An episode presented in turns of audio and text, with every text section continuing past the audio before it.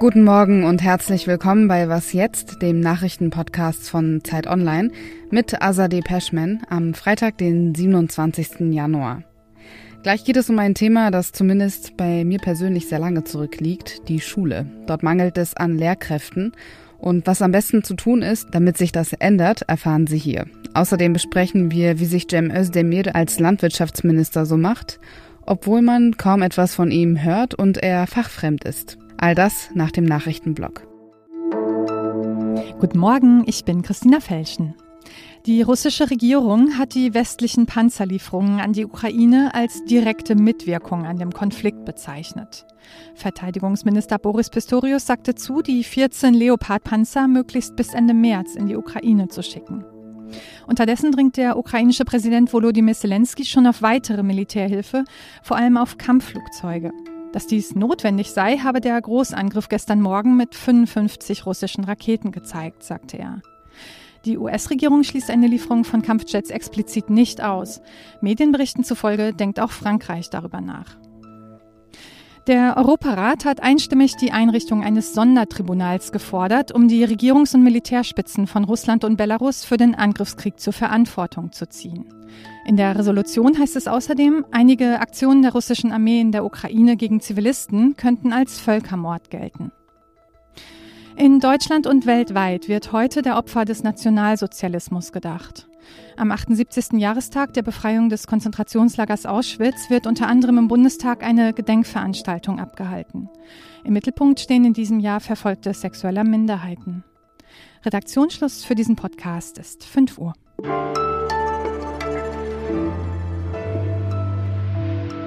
Täglich grüßt das Murmeltier. Fachkräftemangel in Deutschland. Diesmal in den Schulen. Dort fehlen laut den Kultusministerien der Länder 12.000 Lehrkräfte.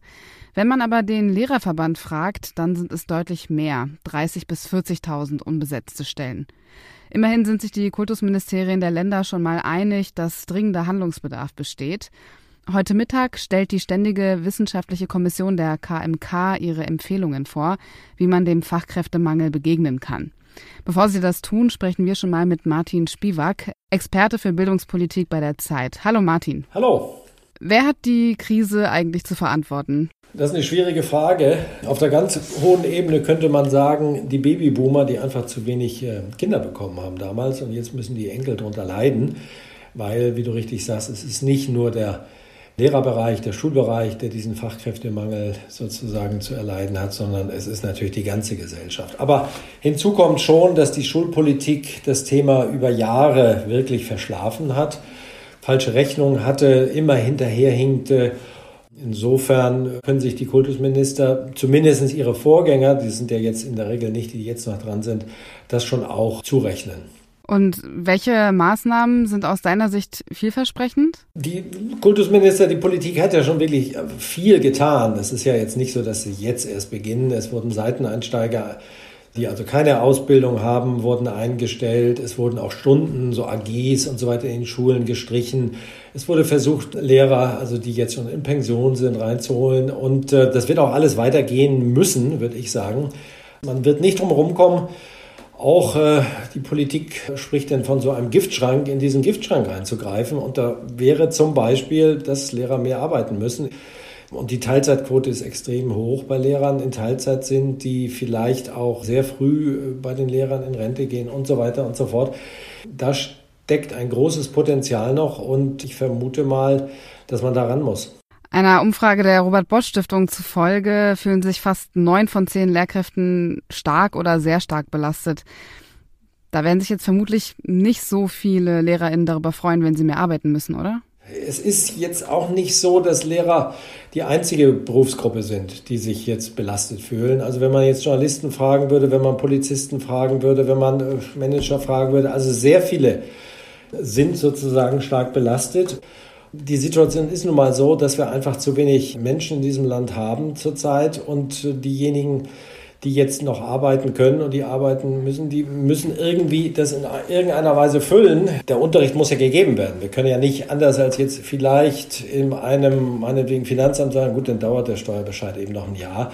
Man kann nicht sagen, dann äh, stellen wir die Schüler zurück, die jetzt sechs sind, dann sollen sie zwei Jahre später in die Schule kommen. Da finde ich, sind äh, natürlich nicht alle, aber ein Teil der Lehrerschaft schon vielleicht aufgefordert, ob sie nicht doch etwas mehr arbeiten könnten. Im Gegensatz dazu muss man natürlich auch die Schulen entlasten von ganz vielen Dingen, die einfach nicht in ihre Arbeit reinfallen sollten. Also das ganze Organisatorische, die ganze IT und so weiter und so fort. Also da ähm, arbeiten Schulen natürlich auch noch ähm, ja, sehr hinterwäldlerisch, was die Personalausstattung angeht. Okay, es gibt also einige Baustellen. Danke dir, Martin, für deine Zeit. Ja, bitte.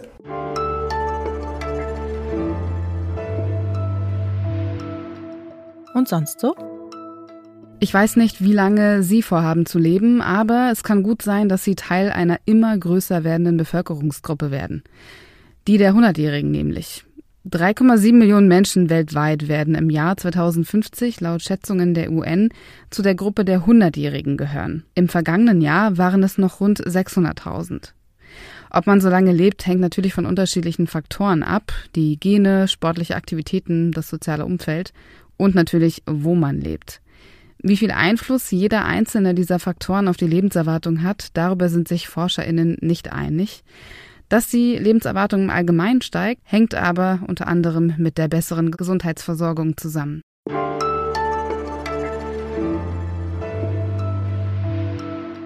Er ist der Politiker, der laut ZDF Politbarometer sogar beliebter war als Robert Habeck, Annalena Baerbock und Olaf Scholz. Die Rede ist vom vermutlich unauffälligsten Politiker des Bundeskabinetts, Landwirtschaftsminister Cem Özdemir.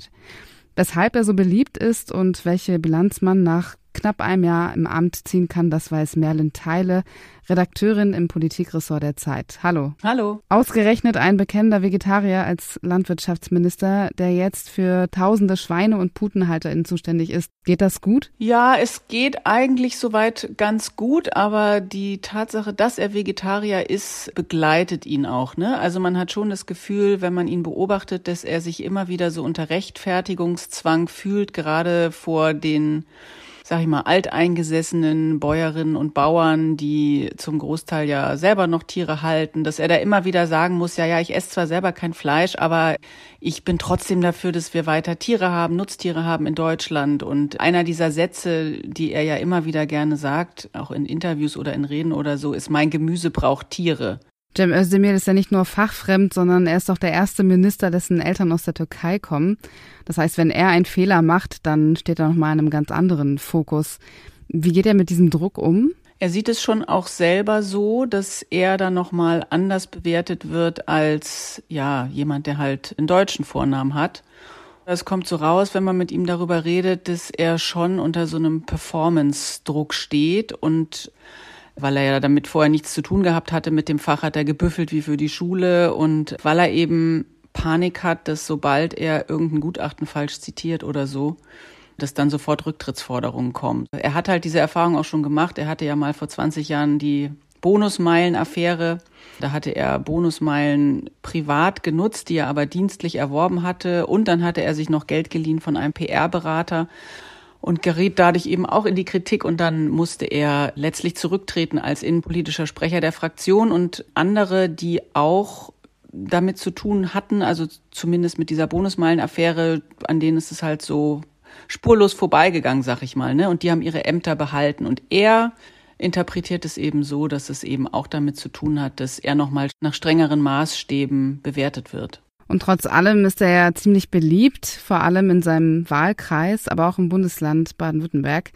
Hat er auch Chancen, Ministerpräsident zu werden? Ich denke schon. Also er wird gehandelt als einer von drei möglichen Kandidaten. Es sind noch Leute im Gespräch, die da eben in der Regierung sitzen oder, äh, glaube ich, in der Fraktion. Also da werden auch immer Namen genannt. Aber das sind eben Namen, ich nenne sie jetzt auch gar nicht, die sind gar nicht so bundesweit bekannt und er hat schon die größte Strahlkraft natürlich. Und wenn man ihn fragt, ob er Kretschmann-Nachfolger werden will, verneint er es auch nie. Das ist ja auch schon immer so ein kleines Indiz, dass das durchaus eine Option wäre. Ja, mal sehen, ob diese Option sich dann auch auf dem Wahlzettel bemerkbar machen wird. Den ganzen Text mit dem Titel Hidden Champion lesen Sie in der aktuellen Ausgabe der Zeit und auf Zeit Online. Ich verlinke ihn in den Show Notes. Vielen Dank dir, Merlin, für deine Zeit. Danke dir. An dieser Stelle geht was jetzt für heute zu Ende, zumindest bis 17 Uhr. Da hören Sie mich, Azadeh Peschman, im Was jetzt Update. Und wenn Sie Kritik, Fragen oder Anmerkungen zu dieser Folge oder zu Was jetzt im Allgemeinen haben, schreiben Sie uns gerne eine E-Mail an wasjetzt.zeit.de. Kommen Sie gut durch den Tag.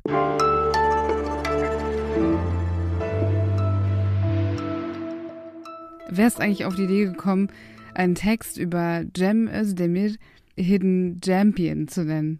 Ich finde die Überschrift großartig. Wir waren uns nicht so ganz sicher, ist es jetzt so eine Idee, die man nur am Produktionsabend um 23 Uhr lustig findet oder funktioniert es auch noch am Donnerstag oder Freitag, ja?